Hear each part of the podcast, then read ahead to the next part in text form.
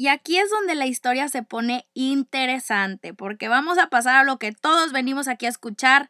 Roberta, ya cuéntame qué show con la oreja, qué pasó, es real que se la cortó, se la regaló una prostituta para demostrarle su amor porque estaba loco. Con Hablemos Arte vamos a hacer que hablar de arte sea algo común, aunque no sea nada común y que sea de todos, no solamente el experto te lo juro que no te vas a aburrir. Buenos días mi gente, hablemos arte y bienvenidos a un nuevo episodio del podcast. Estoy demasiado emocionada por el tema del día de hoy y ya sé que ustedes también y que por eso le picaron al link de aquí porque oficialmente este episodio sé que lo llevan esperando desde que nació el podcast Em, este y el del negocio del arte que viene próximamente. Pero así que vamos a empezar de una vez porque ya los conozco, conozco a mi gente, ya sé que se me desesperan cuando no hago las intros cortitas, concisas, directo al punto y en menos de tres minutos. Así que corre y se va corriendo con el único e inigualable Vincent Van Gogh. El mero, mero sabor taquero. Ese es un anuncio de rancheritos, ¿lo sabes? Bueno, si no eres de Monterrey o si no tienes rancheritos en tu ciudad, no vas a entender. Pero bueno, Van Gogh. Van Gogh y rancheritos en un mismo podcast. Eso no se lo esperaban. Tuvo una vida muy corta de 37 años. O sea, joven, se muere y tuvo una vida llena de altibajos, momentos oscuros, enfermedades mentales, amistades rotas y sin embargo esto no fue impedimento para desarrollar su talento al máximo. Ganaba poco o nada de sus obras de arte, ya lo sabemos esto, nadie lo tomaba en serio, pero él siguió con su sueño sin miedo al que dirán. Fue un artista que no fue reconocido en su vida, pero sí le permitió pasar a la historia como el jefe de jefes, porque tenía lo que en mi alma mater le llaman un espíritu emprendedor. Hacía miles de pinturas al minuto y batalló muchísimo para venderlas. O sea, fue casi como un freelancer millennial casi casi. Y algo muy importante de él, o una de las razones por las cuales su historia impacta tanto, es que su carrera artística solo fueron los últimos 10 años de su vida. Y en los últimos 5 hizo lo que nadie más ha hecho hasta la fecha, más de 900 cuadros y 1600 dibujos. Esto quiere decir que el cuate hacía cuadros y sketches más rápido de lo que respiraba. Fue un incomprendido en su tiempo, un artista atormentado, genio solitario, pero lo llevó a evolucionar la pintura holandesa. El realismo que conocemos de obras de Millet, de Rembrandt, se acaba y llega Van Gogh para reemplazarlo con mucho color y tortas de pintura. Pero en fin, para poder entender la grandeza de este artista y de por qué es tan famoso, tan conocido, tenemos que hablar de su vida, de su familia, cuando nació, su hermano Teo, su depresión, etc. Ya sabemos que necesitamos contexto para empezar a analizar obras, pero la verdad es que aunque la obra de Van Gogh es muy importante, no es tan importante como su vida. A la, fin, a la final, al final del episodio te vas a llevar mucho más que solo una biografía que encontraste por azares del destino en Spotify, te lo prometo. Así que vamos a darle la entrada triunfal que se merece aquí en el podcast. Vamos a empezar desde el merito principio. Te voy a dar datos, fechas, para el que le guste y le interese y para el que no, pues que se lo salte.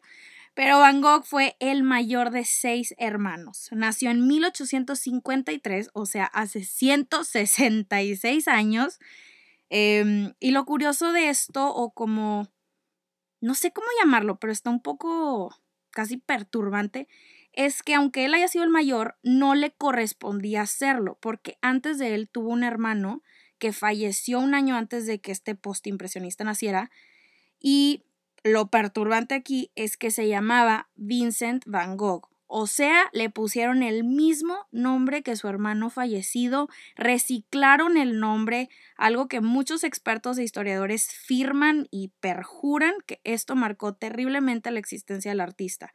O sea, imagínense que tu mamá quiera reemplazar lo que ya había perdido antes, toda esa carga emocional que desde chiquito fue algo que tuvo que lidiar toda su vida sin darse cuenta.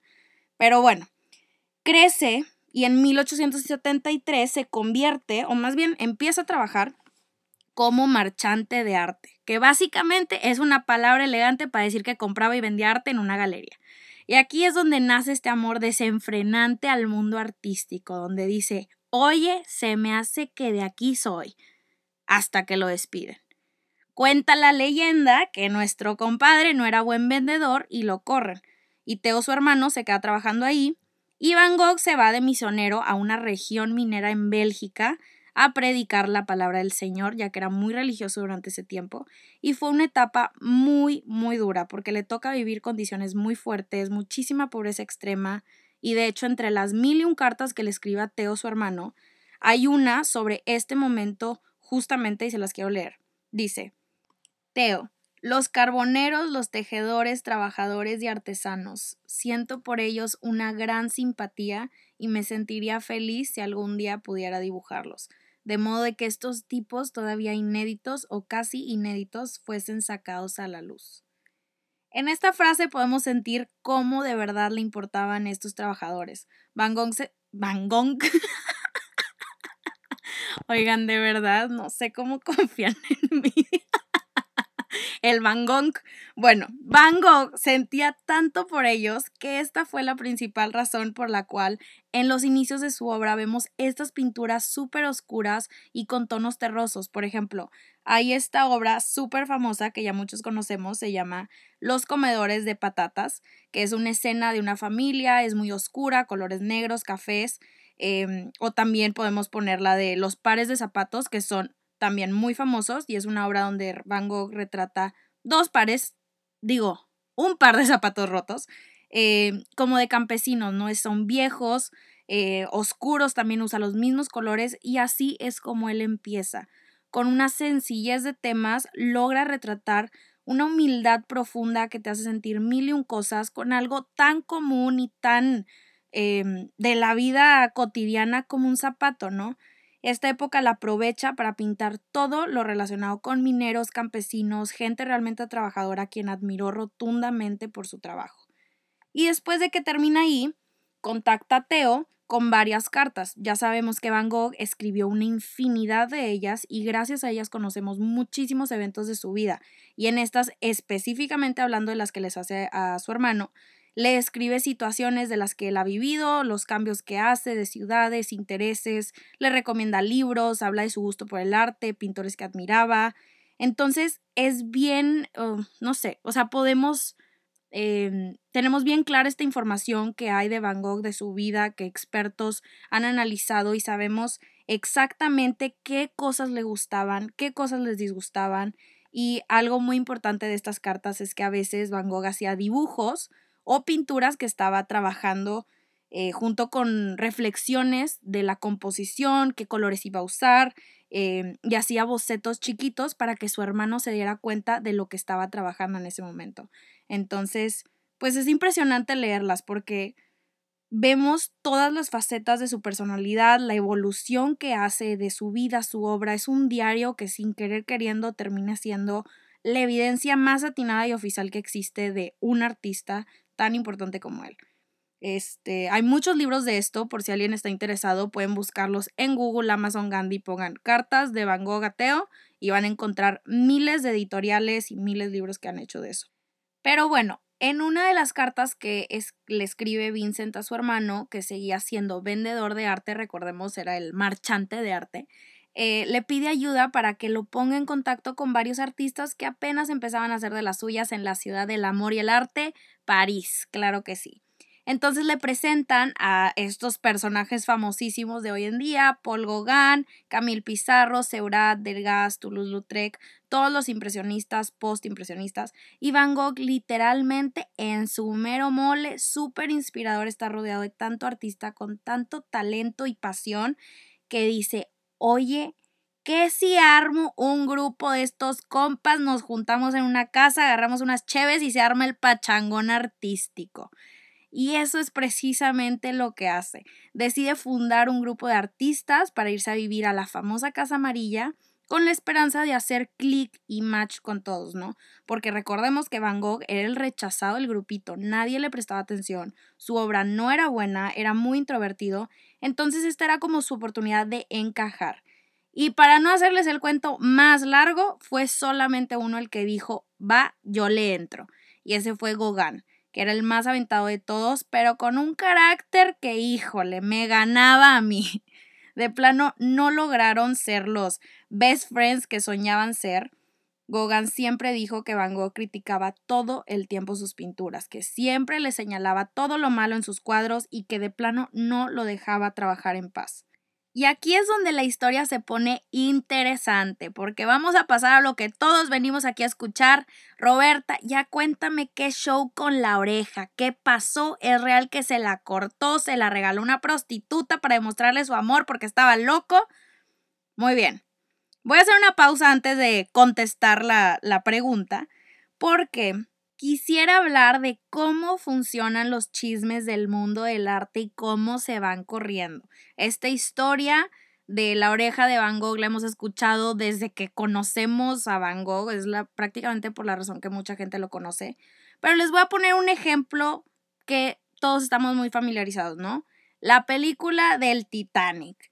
Como siempre hay alguien que la ve y dice, wow, ¿es en serio que esto pasó cuando se hundió el Titanic? O sea, hubo una pareja que se enamoró y uno se muere para que el otro viva y la puerta y Rose, no sé qué, hasta que alguien tiene que intervenir y decir, a ver, compadre, eso fue puro show, el Titanic nada más se hundió y ya, Rose y Jack Dawson fue para echarle salsita a la trama. Bueno, Quiero que siempre se acuerden de esto mismo cuando lean de la vida de Van Gogh o de cualquier otro artista. A veces hay páginas y libros que te prometen que Van Gogh se echó esta frase célebre, bien impactante, bien woke, y que junto con su depresión, que se comía la pintura amarilla porque él quería ser feliz, y que solo con el color amarillo sentía la vida porque el azul estaba más apagado, guara guara. Esto se los prometo que no es burla. Es para cuando leas algo de cualquier tema, de un libro de tu artista favorito, tu obra, cuestiónate lo que no te haga sentido. Se vale no confiar en la primera página de Google que te sale con el título de Van Gogh se enamora perdidamente de una joven modelo y por eso empieza a pintar obras tristes. Espero que sí me esté dando a entender. Hay muchas páginas que solo quieren llenar la hoja entera de información reciclada que ellos también buscaron en Google no digo que todos sean así, obviamente, pero hay varios que se me vienen a la cabeza.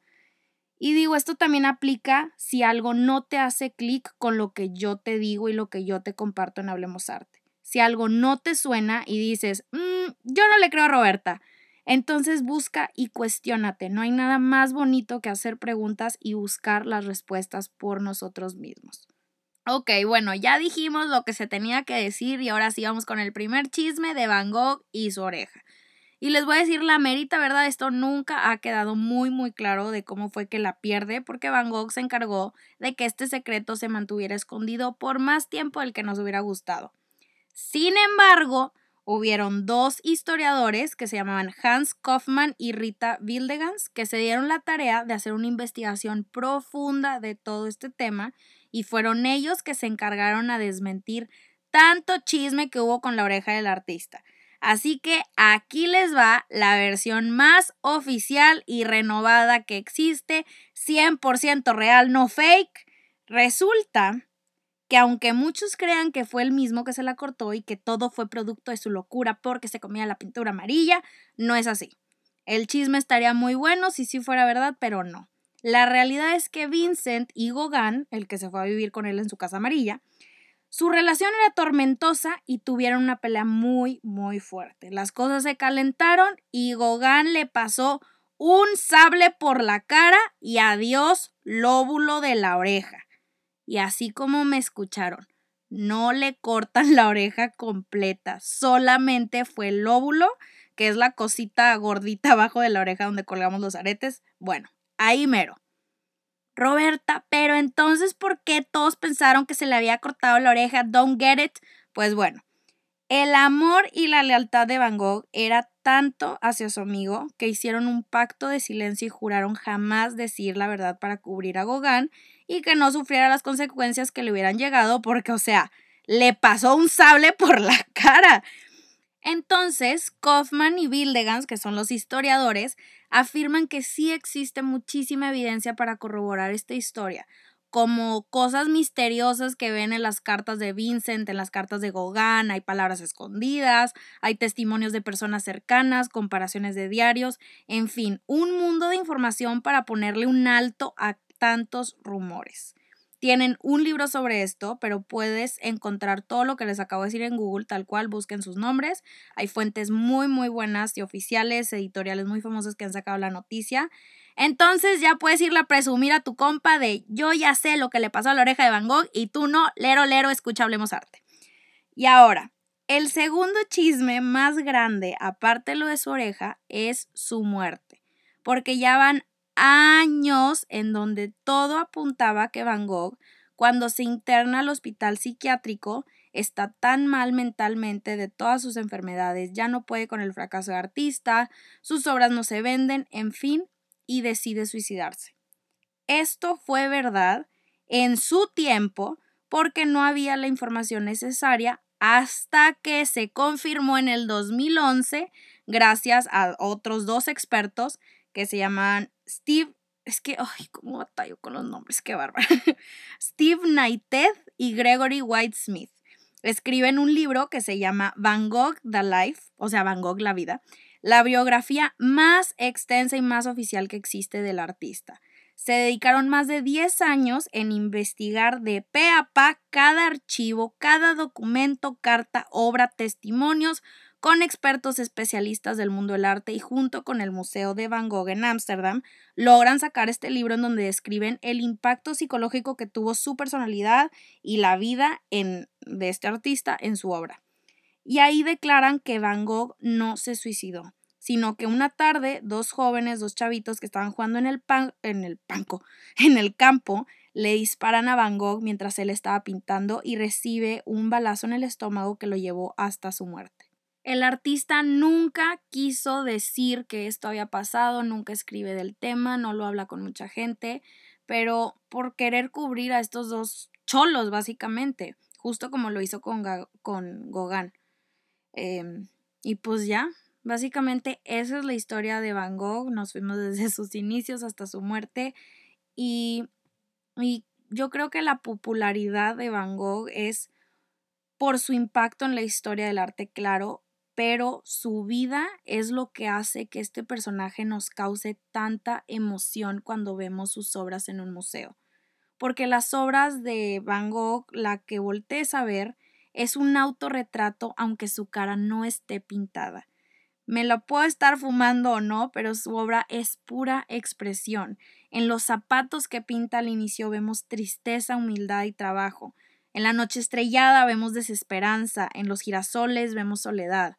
En fin, la lista es larga y no los quiero aburrir, pero con esto podemos entender que la fuerza y el impacto de sus obras viene mucho de la historia que tuvo que contar. Leí en algún lado en donde decían que no es el mejor de los post-impresionistas. Estoy de acuerdo si vamos a empezar a analizar técnica, idea o lenguaje académico, pero ya sabemos que a veces ese no es el chiste y que hay más que solo esto. Yo sí creo, como muchos de ustedes estoy segura, que Van Gogh y las obras que hace son de las más sentimentales y llenas de vida que existen en el mundo. Y que si eso es lo que tú buscas en el arte, en este artista encuentras absolutamente todo. Sea como sea que conozcas a Van Gogh, si es por la historia de su oreja, su enfermedad, la noche estrellada, su relación con eh, su hermano Teo, fue un artista que sin darse cuenta le abrió el camino a muchos otros. Su funeral estuvo lleno de flores amarillas, de los girasoles que tanto retrataba en sus obras. Estuvieron los últimos cuadros, amigos cercanos, y uno de ellos siendo Emile Bernard, que escribió eh, justo ese día al crítico de arte Albert Aurier de cómo había sido su funeral. Le describe y le dice, subimos la colina a las afueras de Auvers hablando sobre él y el atrevido impulso que le dio al arte. Le escribe todo esto y no fue mucho después que Aurier el crítico escribe un artículo alabando a Vincent, calificándolo como el más grande y desesperado genio. Este fue el primer reconocimiento oficial del talento de Van Gogh en toda la historia. La primera vez que se le reconoce como artista y fue en su funeral. Puse el corazón y el alma en mi trabajo, pero al final he perdido la razón. Esta frase fue de las últimas que le escribe Van Gogh a Theo antes de morir y que en mi opinión describe a la perfección el trayecto del artista, como en cada obra deja su corazón plasmado en ella y al final su enfermedad mental se llevó lo mejor de él. Espero que hayas disfrutado del episodio tanto como yo contándotelo. Ve a mi Instagram a platicarme qué te pareció y con esto me despido. Ya sabes que como siempre, hablemos arte la próxima semana.